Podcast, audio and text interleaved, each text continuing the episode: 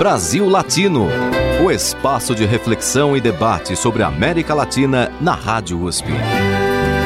Apresentação Marco Piva. Olá, amigos e amigas do Brasil Latino, o programa que aproxima o Brasil da América Latina e a América Latina do Brasil. Toda segunda-feira, aqui na Rádio USP, você acompanha uma entrevista sobre temas de interesse do Brasil e da América Latina. Na edição de hoje, eu tenho a participação de Renato Janine Ribeiro, professor da Faculdade de Filosofia, Letras e Ciências Humanas da Universidade de São Paulo e ex-ministro da Educação. Bem-vindo ao Brasil Latino, Renato Janine Ribeiro. Muito obrigado, Marco, ouvintes, todos vocês. E já abordando esse tema que traz você aqui para o Brasil Latino, como é que você está enxergando essa movimentação, esse verdadeiro terremoto mundial, onde as polarizações políticas estão acontecendo de uma forma muito forte? Eu vejo da seguinte maneira, Marco. Com a crise econômica de 2008 em diante, eh, todo um caminho que estava indo na direção de maior prosperidade e que trazia como um de seus correlatos, não era óbvio, mas foi conquistado politicamente a duras penas, um aumento da prosperidade, uma redução da desigualdade, inclusão social, tudo isso entrou em crise. Quer dizer, na hora que começou a haver uma, uma destruição de riqueza, como se diz, dizem os economistas, em que o poder aquisitivo diminuiu, começou a haver um conflito muito grande entre as pessoas que se sentiam de alguma forma prejudicadas por isso. É como se a guerra civil da antiga Iugoslávia, nos anos 80, tivesse uma reprise não tão agressiva, mas dolorosa, 30 anos depois, acontecendo o quê? Acontecendo que os recursos se tornam insuficientes ou, ou inferiores aos que havia antes. Nessa altura, é muito fácil você encontrar explicações toscas, elementares, erradas, para por que a crise está afetando as pessoas. Em vez de dizer uma crise econômica gigantesca causada por, um, por uma bolha especulativa da imobiliária nos Estados Unidos, que levou a um desastre total, é mais fácil apontar para outro e dizer, não, fulano foi corrupto, fulano desviou dinheiro, mesmo que os dinheiros desviados sejam infinitamente inferiores à destruição causada pelo escândalo da especulação imobiliária nos Estados Unidos, que por sua vez, sendo o país mais rico do mundo, teve um impacto em muitos outros. Então essas explicações toscas, elementares, elas geralmente procuram o quê? Elas procuram, por exemplo, uma etnia, uma cor de pele, uma religião, uma nacionalidade, eventualmente um, uma uh, opção política. No Brasil não é à toa que começou a haver um preconceito, que sempre houve, mas aumentou um preconceito contra o Nordeste. Quer dizer, no sul do país surgiu uh, um incremento do preconceito contra o Nordeste, procurando sempre um culpado. Quem se beneficiava do Bolsa Família começou a ser acusado também de ter filhos só para ganhar dinheiro. Quer dizer, em vez da pessoa trabalhar, a pessoa teria filhos, então seria uma pessoa exploradora dos outros, mesmo levando em conta que a remuneração por filho era 70 reais, é irrisório, é insuficiente para você educar um filho. Então, se alguém vai ter filho para ganhar o Bolsa Família, a pessoa sai no prejuízo. Mas essas explicações são irracionais. Então, houve também um avanço grande da irracionalidade, do qual é testemunho um certo ódio à ciência, ao conhecimento, rancor, a ideia de qualquer opinião tosca, tola, sem base, vale mais do que uma descoberta científica. E para coroar toda a situação, veio a Covid. Quer dizer, então, quando já estamos numa situação de polarização muito grande, muito hostil, muito maior do que tivemos no período em que o conflito político no Brasil era PT-PSDB, entre, pelo menos entre 1994, a eleição de Fernando Henrique, e a primeira eleição de Dilma em 2010, eh, em vez dessa polarização mais tênue, mais democrática, como acontece na Europa Ocidental, passamos a ter uma coisa extremamente agressiva, destrutiva, como, por exemplo, também nos Estados Unidos, em que hoje o Partido Republicano virou praticamente o partido do ódio, da recusa da ciência, da recusa da compaixão. Quando eu penso que o presidente republicano anterior ao atual nos Estados Unidos, foi George Bush, se dizia um conservador compassivo, e quando eu vejo compaixão, não existe nenhuma no discurso de Trump, ao contrário, o discurso da negação total da solidariedade com quem sofre, que é literalmente compaixão, sofrer com. Então, quando eu vejo isso, eu sinto que houve uma degradação muito grande das relações uh, políticas, sociais, humanas. E essa política afetou tudo também. Porque, uh, por exemplo, sua posição sobre uh, relações de homossexuais acaba remetendo à política. Quem defende que todo amor vale a pena, que todo amor está justificado, acaba sendo considerado pela extrema-direita como um destruidor da família tradicional, hierárquica, em que a mulher obedecia ao marido, etc. Então, isso tudo acho que é um conjunto de coisas, mas tem um fator importante que é a dificuldade de raciocinar uh, com uma perda de poder aquisitivo. Quer dizer, a perda de poder aquisitivo se tornou um, fator terrível numa sociedade que valoriza o consumo acima de tudo. Então, se eu não posso consumir o que eu estava consumindo, então eu tenho, eu, eu desenvolvo ódio a quem está me tirando uh, isso, a quem eu acho que está me tirando isso. O racismo entraria também nesse contexto, né? Claro, porque uh, esse contexto é vamos procurar coisas que sejam muito fáceis de identificar. Cor da pele é uma delas. Religião, uh, proveniência, sotaque. Então, tudo que é fácil de identificar uh, se torna um suporte fácil para o ódio. Ao passo que, se você for pensar de maneira mais complicada, se você disser, bom, houve uma especulação imobiliária desgraçada, então tem culpados por essa especulação imobiliária. Isso exige um raciocínio mais sofisticado. Se você disser, há pessoas que saíram lucrando muito com, com tudo. Pega, por exemplo, a pandemia. A pandemia prejudicou muita gente, que ficou sem emprego, ficou sem trabalho, não só assalariados, fornecedores também. Por outro lado, há pessoas que saíram muito bem da pandemia, ou porque seus rendimentos permaneceram intactos, e além disso gastaram muito menos, porque tem menos onde consumir. Então, há pessoas que saem da pandemia, ou que estão uh, vivendo a pandemia, com ganhos uh, de dinheiro. E há, inclusive, empresas, supermercados, por exemplo, tiveram um rendimento elevado. Dizem os jornais que o Carrefour foi um dos que mais lucrou este ano com a pandemia. Então, não quer dizer que tenha sido desonesto, quer dizer simplesmente que um tipo de negócio sai lucrando. Então, diante disso tudo, você expor assim, quem saiu ganhando, quem poderia contribuir mais para a sociedade, quem poderia, eventualmente, numa espécie de rateio extra de condomínio, ajudar mais, isso exige um raciocínio. Não é simples, não é apenas dizer, ah, ando, ou aquele, aquela pessoa da, da cor da pele tal uh, tirou meu emprego. Veja, o racismo é uma coisa muito irracional. O racismo na Europa era muitas vezes, talvez ainda seja, uh, o árabe, o negro está tirando o emprego do francês, do alemão. Só que o árabe, o negro, o turco fazem emprego, traba, fazem trabalhos que o francês e o alemão não querem fazer. Então, quer dizer, eles entram lá para ser o que muitas vezes. Então, o francês não quer ser lixeiro. Então, tem outras opções. Então você tem uma mão de obra que entra para suprir necessidades absolutas de uma sociedade não tão bem paga, com menos direitos, sem família no território em que estão trabalhando, e, no entanto, eles são escolhidos como bodes expiatórios.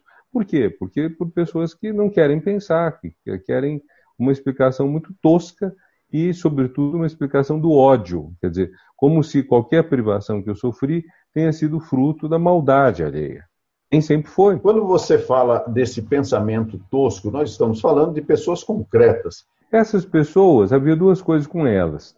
Primeiro, elas não estavam tendo prejuízos, assim, quer dizer, nós não estávamos tendo uma sociedade em que começou essa crise de 2008, que veio repercutir no Brasil quando? Volta de 2013. Então, essas pessoas viam prosperidade, então não tinham esse rancor.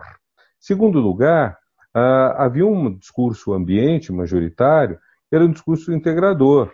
Embora tenha havido uma campanha muito forte contra os programas sociais do PT, contra o Bolsa Família, fosse chamado de Bolsa Esmola, muita gente falasse mal, o fato é que havia uma aceitação maior da inclusão social do que agora. Então, uh, isso significava que havia todo um, um discurso de ódio que ou não existia ou não tinha coragem de se expressar. Aí o que você passa a ter? Você passa a ter um período em que as pessoas começam a ter coragem de dizer isso. Coisas que, coragem entre aspas, porque não é coragem nenhuma isso. Mas uh, as pessoas que se sentiram de alguma forma uh, inibidas de expressar o ódio, acham, começam a achar que o ódio é charmoso, que o ódio é bacana. Por exemplo, uh, pegam algum, uma pessoa altamente desequilibrada e falam um monte de bobagem e aplaudem dizendo essa pessoa tem a coragem de dizer o que pensa, a pessoa uh, é autêntica. Então começam esses elogios, a autenticidade, a coragem. Certamente o Hitler era muito elogiado por pessoas que diziam o Hitler tem coragem de dizer o que ele pensa. Eu, eu tenho dúvida quanto ao verbo pensar para ele. Quer dizer, eu acho que é tão tosco que eu não chamo isso de pensamento. Mas uh, acredito que tenha havido aberto esse espaço em que discursos antes uh, dos quais antes pessoas teriam vergonha, elas ficaram sem vergonha. É, essa expressão, inclusive, cabe bem em algumas, algumas situações de negação, que é o que a gente também está vendo aqui é, em relação à Covid-19. Mas esse é um assunto que nós vamos tratar no próximo bloco, Renato Janine Ribeiro. É o nosso entrevistado de hoje do Brasil Latino. Voltamos já já. Você está ouvindo Brasil Latino o espaço de reflexão e debate sobre a América Latina na Rádio USP. A apresentação: Marco Piva. Renato, você comentou no bloco anterior que um dos efeitos da crise eh, financeira imobiliária, da especulação imobiliária de 2018, ela veio repercutir no Brasil em 2013, 2014 e depois entramos num processo político bastante polarizado, resultou numa crise econômica bastante aguda, e daí para frente parece que o, o, trem só foi é, é, descarrilando é, da, da, dos seus trilhos. Você acredita que, diante desse cenário, e diante até é, da movimentação daquele setor da sociedade civil mais organizado, que pensa um pouco mais o país e não necessariamente questões pequenas ou menores, você acredita que a gente possa retomar é, um espaço mais prático, menos polarizado? Olha, mas está difícil. Para ser sincero, está difícil. Em primeiro lugar, uh, o Brasil não tem, uh, tem deficiências educacionais, mas tem também deficiência séria na educação política.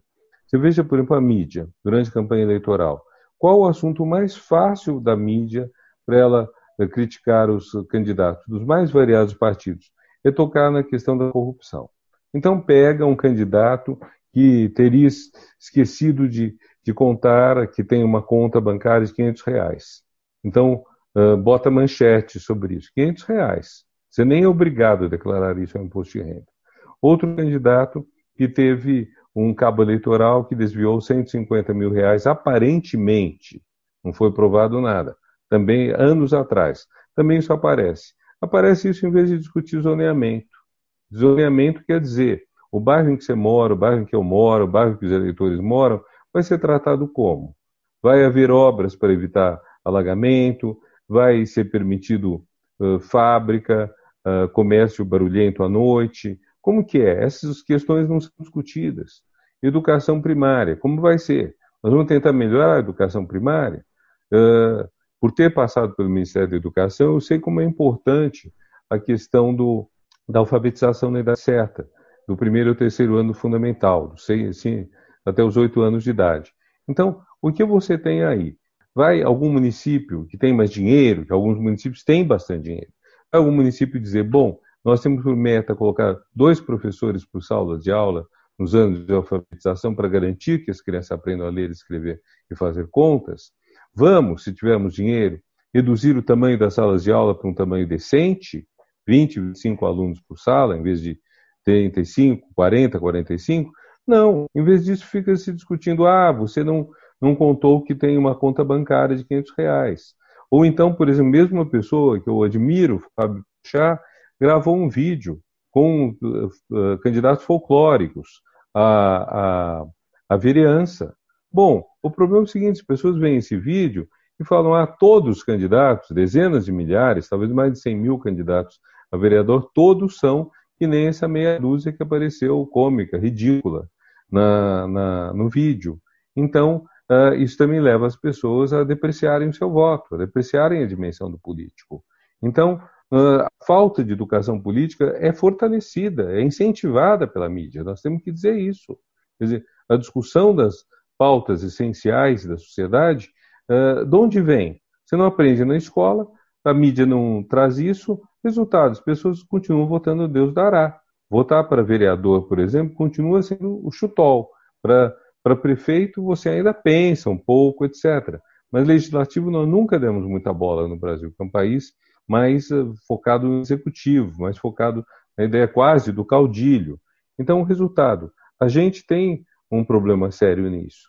Soma isso e você tem uh, um racha de três no Brasil hoje. Você tem a extrema-direita, que ganhou o poder com o Bolsonaro, Witzel e alguns outros nomes que, enfim, que não, nunca teriam a menor chance outrora e que esse ano foram reduzidos bastante, não houve candidatos de extrema-direita malucos eleitos em lugares importantes. Você tem uma direita, que é para onde que, eu, se autodenomina centro, mas é direita, PSDB e os vários partidos próximos a ele, e você tem um centro-esquerda, PT, Ciro Gomes, etc. Então, o que acontece? Cada um desses três grupos tem muita dificuldade de dialogar com o outro. Muita. Quer dizer, eu diria que a direita tradicional não gosta dos excessos do Bolsonaro, mas na hora da, de resolver questões econômicas vai fechar com eles. A centro-esquerda poderia fechar com a direita na questão dos direitos humanos, mas são divididas as duas pelas pautas econômicas e sociais, porque a centro-esquerda quer voltar a uma política social de inclusão, como houve nos governos Lula e Dilma, e a direita não quer. Então, ah, nós temos hoje uma dificuldade muito grande de juntar forças nisso. E foi o que acabou levando na última eleição a vitória do Azarão, que não era o candidato com mais tempo de TV, não era o candidato com mais experiência, não era um candidato com partido consolidado, mas foi quem ganhou. Nesse cenário de polarização política, nós também observamos é, uma pulverização de partidos políticos. Hoje, inscritos e em funcionamento, é, existem 33 partidos políticos sendo que existem outros mais outros 40 que pediram inscrição, ainda não foram autorizados, mas estão em processo de acontecer é, caso o, o, Supremo Tribunal Eleitoral né, acabe concedendo esses registros. Eu pergunto para você, cabe tanto partido assim na sociedade? Olha, um excesso para esses partidos estão aí justamente para, enfim, fazer acordos, apoiar qualquer governo. Vários partidos que apoiaram Fernando Henrique, Lula, Dilma, Temer e Bolsonaro. Quer dizer, o chamado Centrão. O Centrão está aí com qualquer um. Qualquer governante, eles têm, eles são capazes de apoiar desde que recebam algo em troca e sabendo que eles não serão fiéis. Quer dizer, em caso de crise, eles caem fora. Na hora que você precisar deles, eles vão embora, como foram embora com a Dilma.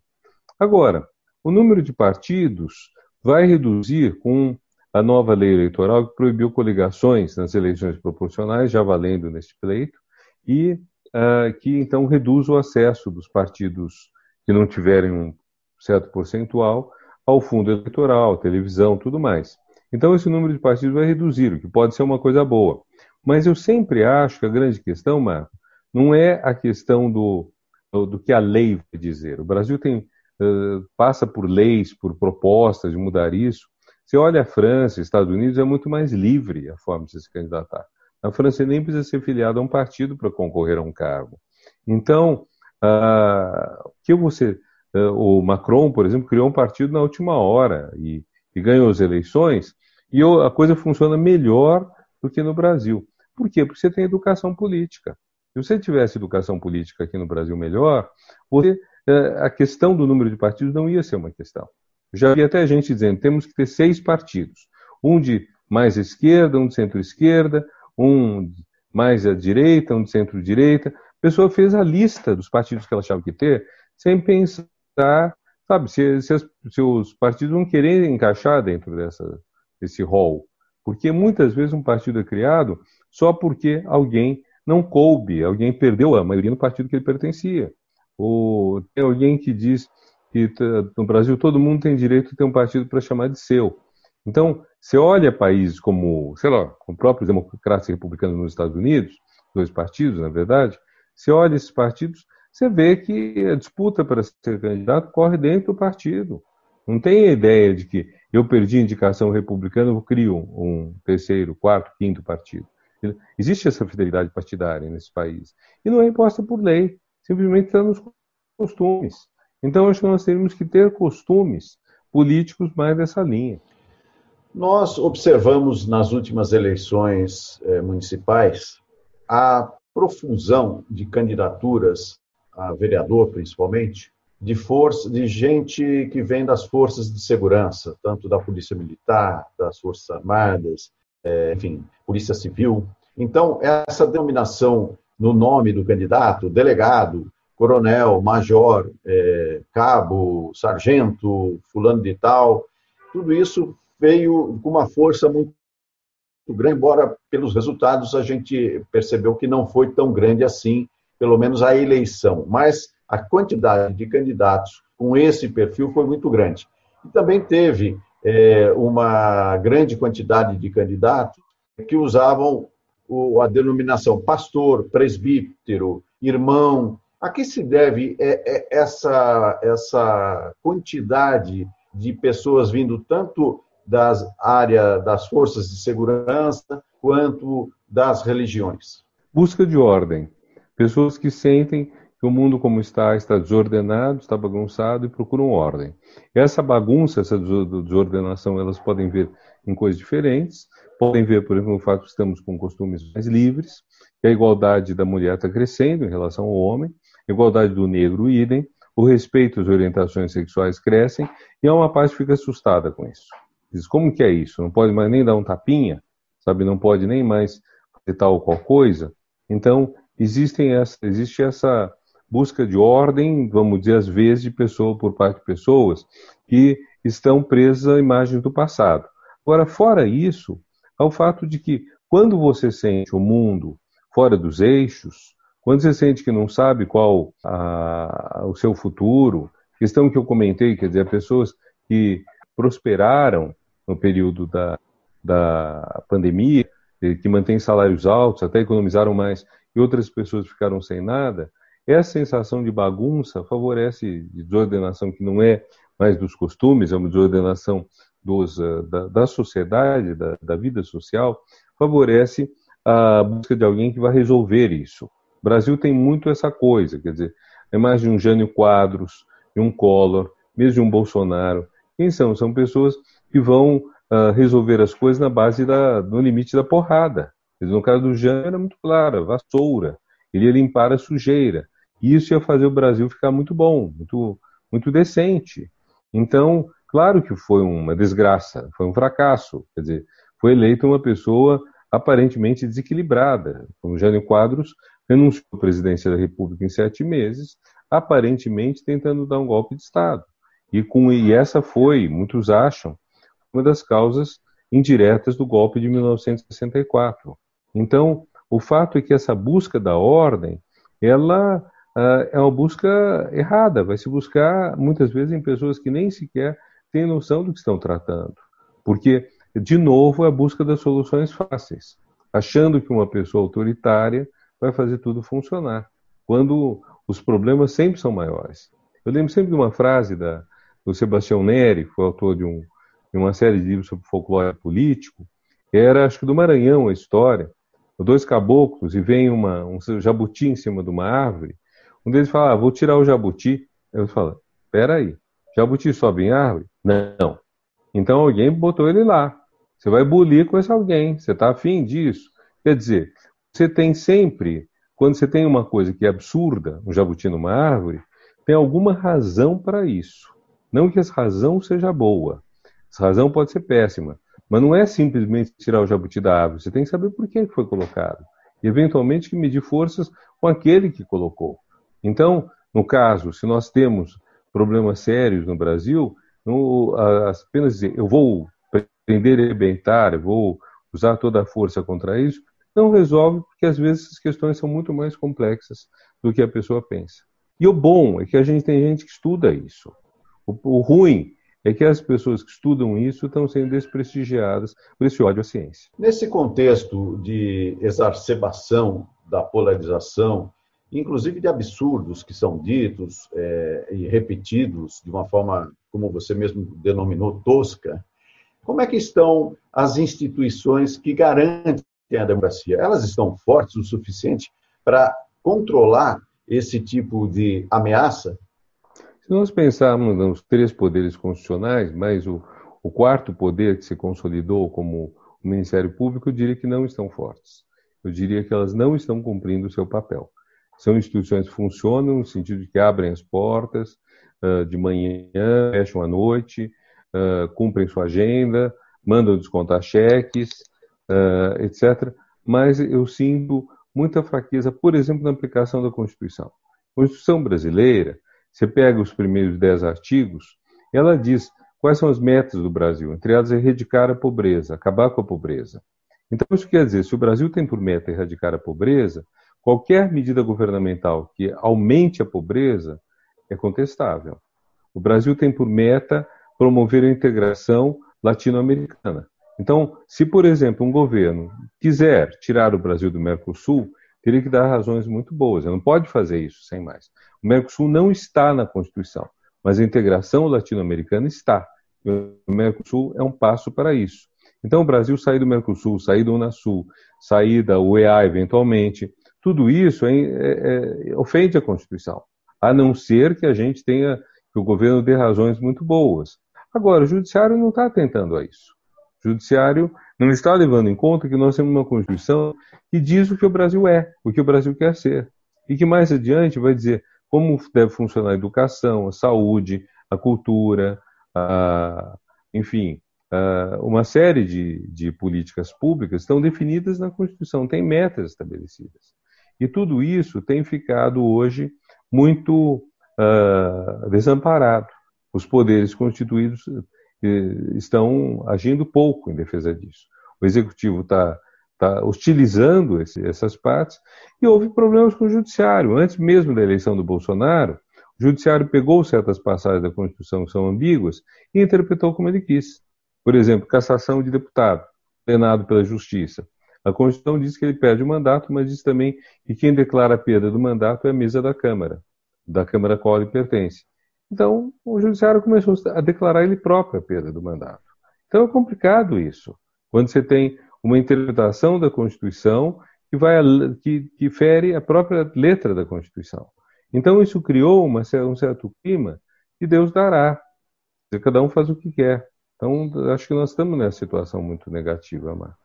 No Brasil Latino de hoje, eu entrevisto Renato Janine Ribeiro, professor de filosofia da Faculdade de Filosofia, Letras e Ciências Humanas da Universidade de São Paulo e ex-ministro da Educação.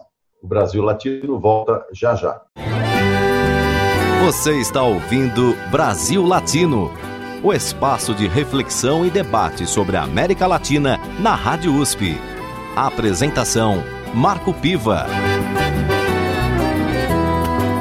E voltamos com o Brasil Latino, o programa que aproxima o Brasil da América Latina e a América Latina do Brasil. Toda segunda-feira, 5 da tarde, você acompanha uma entrevista sobre temas de interesse desse nosso grande, rico e complexo continente. Na edição de hoje, eu entrevisto Renato Janine Ribeiro, professor de filosofia da Faculdade de Filosofia, Letras e Ciências Humanas da USP e ex-ministro da Educação.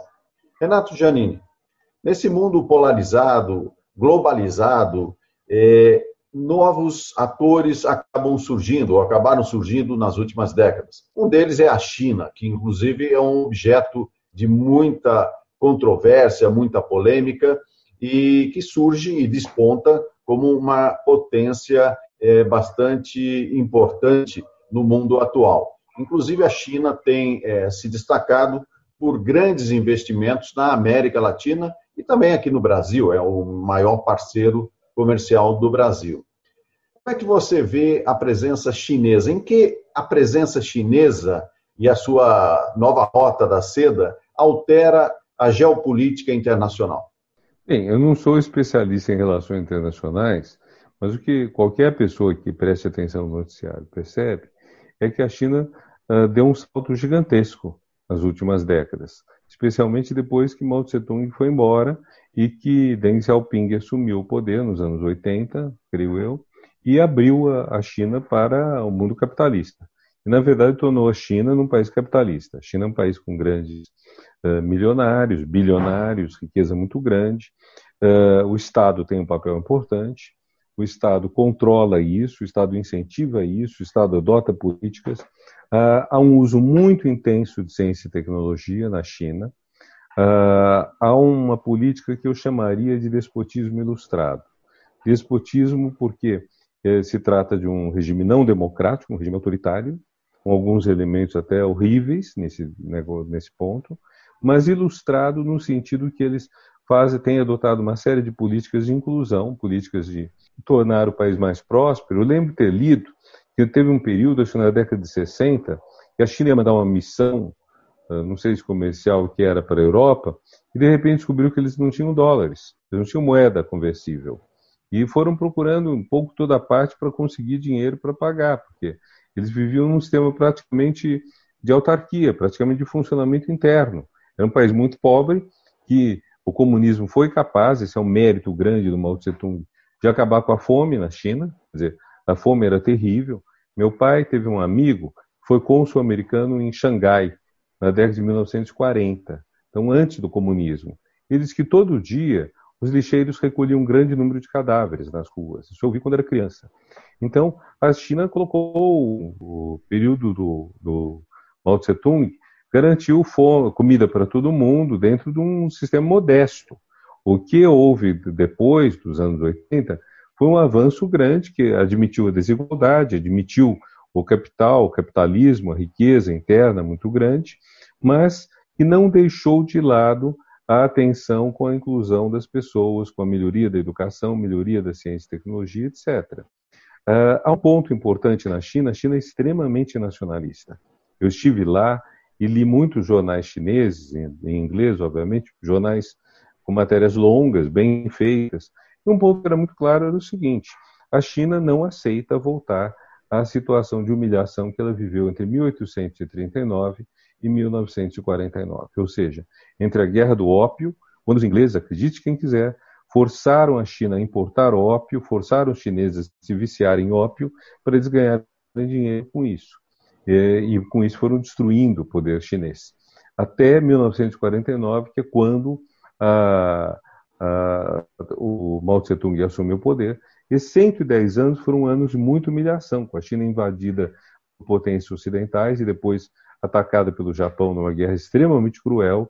Os chineses não querem isso de volta de jeito nenhum. Levando em conta que a China já teve o maior PIB do mundo no século XVIII e que ela está a ponto de ter o maior PIB do mundo, depende um pouco da conta, isso oscila de um ano para outro, não é PIB per capita, Uh, nesse ponto, ela está bem atrás dos países mais ricos do mundo.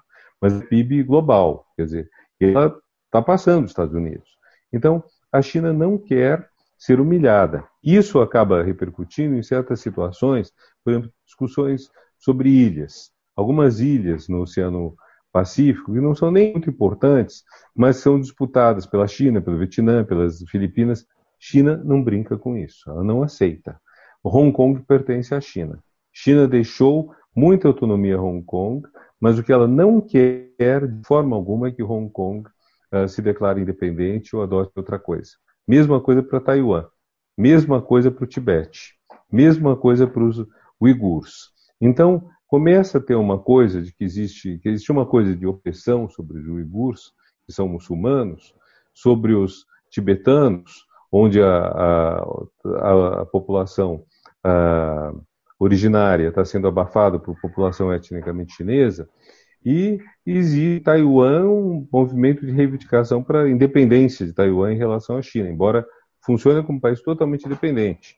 Que acontece é que a China não aceita que Taiwan, embora tendo um governo independente, que não tem nada a ver com a China, etc., um governo absolutamente que nem que detesta o comunismo, papapá, apesar disso a China não aceita alguma coisa seja uma desfeita. E eu receio que alguns políticos ocidentais, entre eles Trump, estejam brincando com fogo. Uma coisa é defender a democracia em eh, Hong Kong, defender os direitos dos tibetanos, dos uigures. Uma coisa é querer, inclusive, a democratização da China. Esse não é o problema crucial.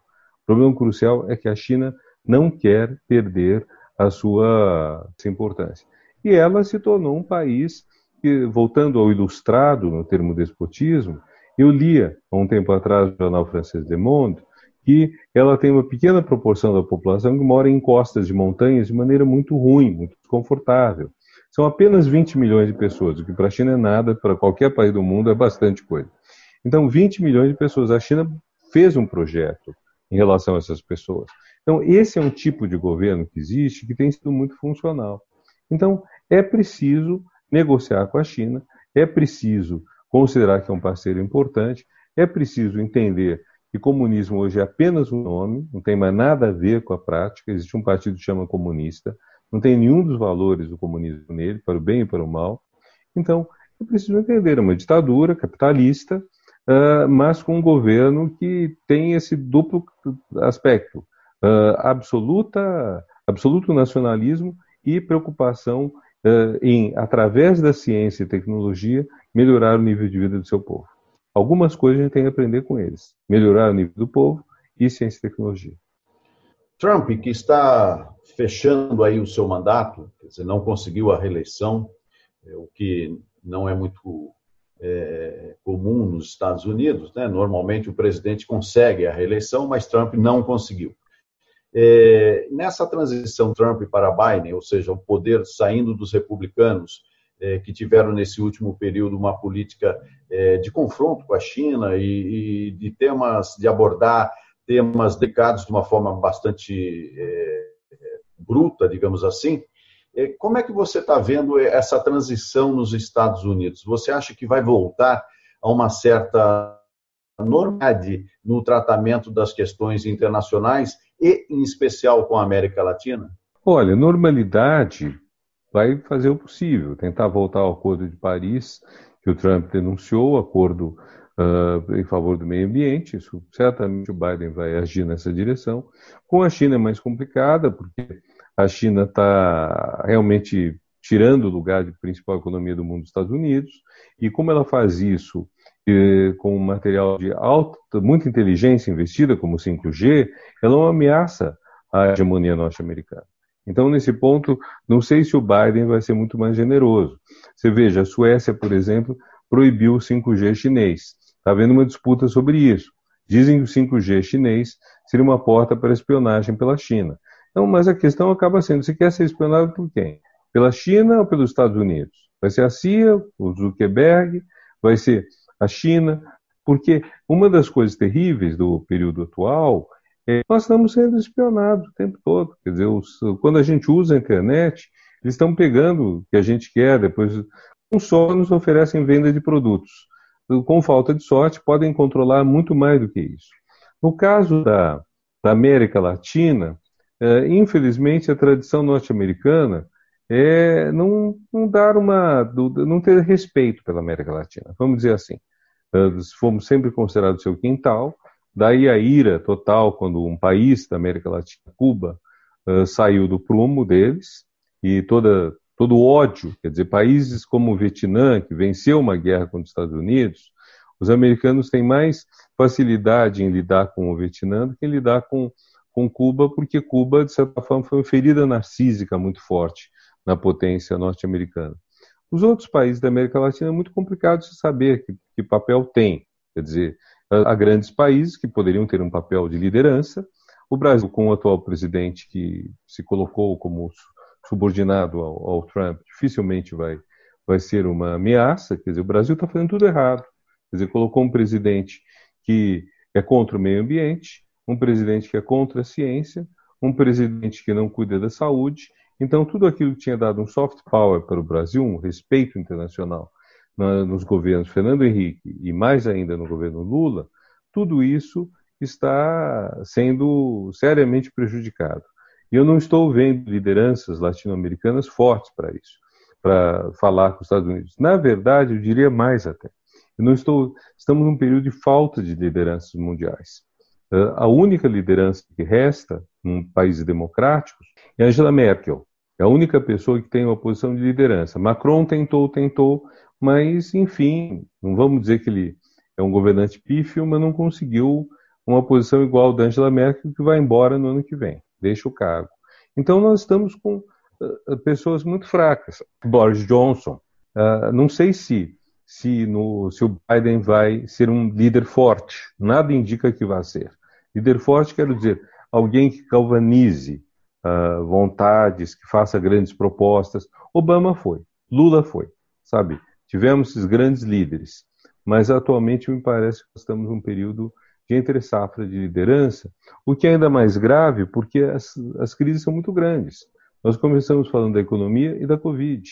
Quer dizer, quem quer que exerça poder nos próximos anos vai ter que liderar com uh, economia quebrada, uh, doença, um, uma devastação causada pela doença e polarizações excessivas. Como que alguém vai conseguir lidar com isso sem ser um líder uh, bastante capaz de diálogo? Portugal tem isso, quer dizer, a combinação de um presidente da República de centro-direita com um governo de centro-esquerda está funcionando bem. Então, Portugal está indo bem. Agora, é um país pequeno, é um país líder.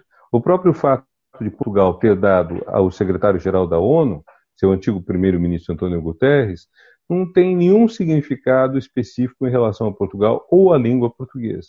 Há dois anos, eh, com Álvaro Concelos, amigo meu, português, a gente fez um debate no Instituto de Estudos Avançados da USP sobre as perspectivas que o Guterres abriria para a lusofonia, para os países lusófonos.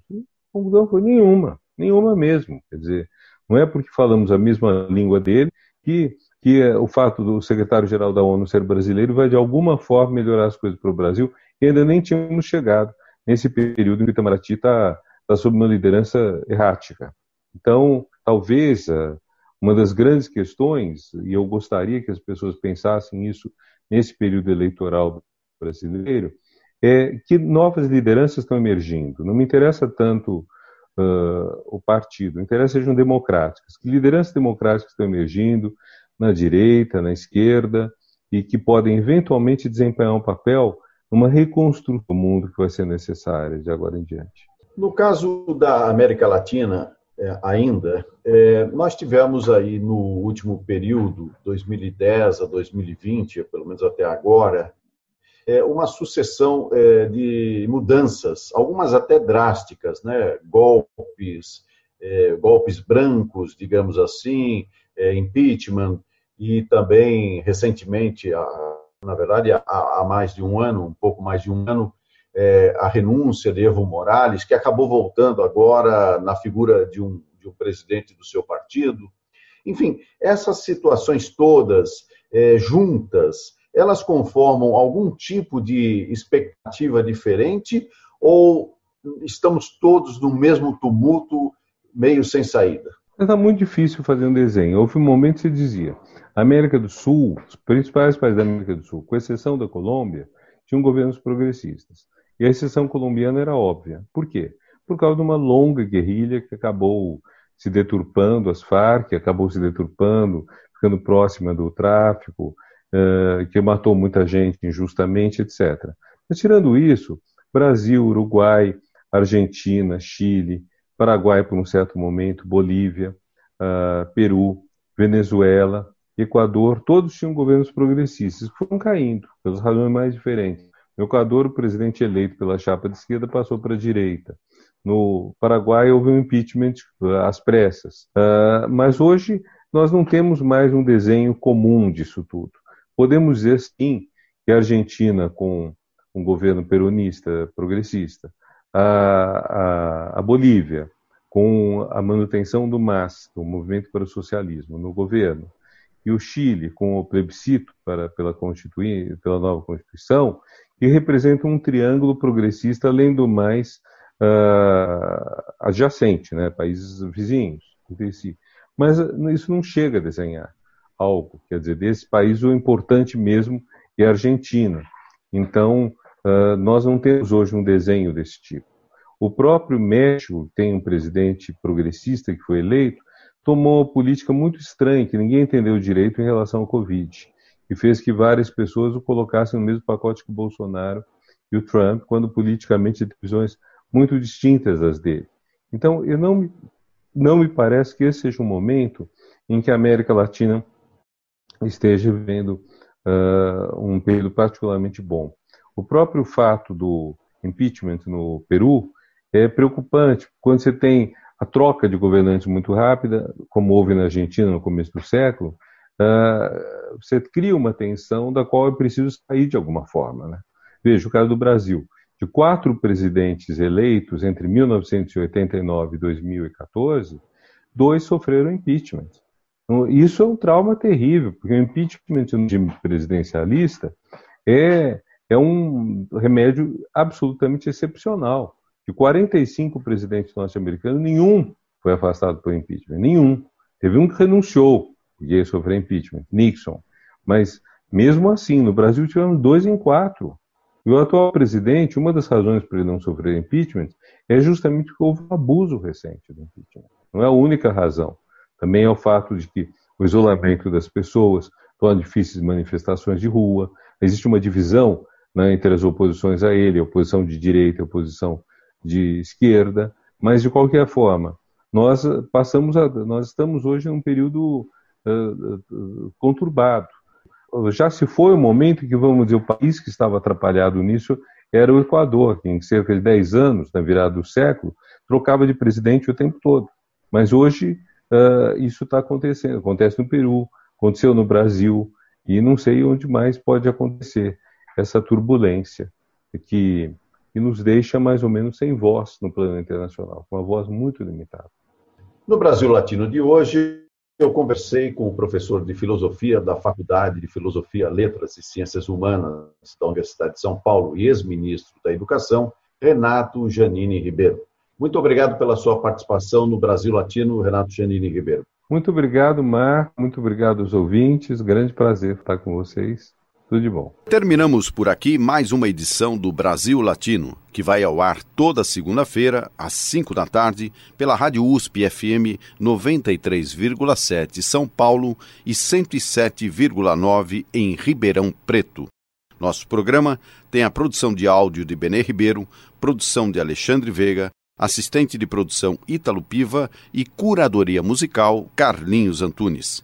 Você pode ouvir todas as edições do Brasil Latino em formato de podcast em soundcloud.com brlatino e também nas principais plataformas de áudio. Acompanhe conteúdos exclusivos na nossa página no Facebook. Basta procurar por Brasil Latino. E se quiser falar com a gente, escreva para ouvinte@usp.br, repetindo ouvinte@usp.br. Na parte musical do nosso programa, vamos ouvir Clube da Esquina 2, com Lô Borges, música de Milton Nascimento e Márcio Borges. O Brasil Latino fica por aqui e eu espero sua audiência em nossa próxima edição. Um abraço latino-americano e até lá. Brasil Latino. Porque se chamava moço, se chamava estrada, viagem de ventania.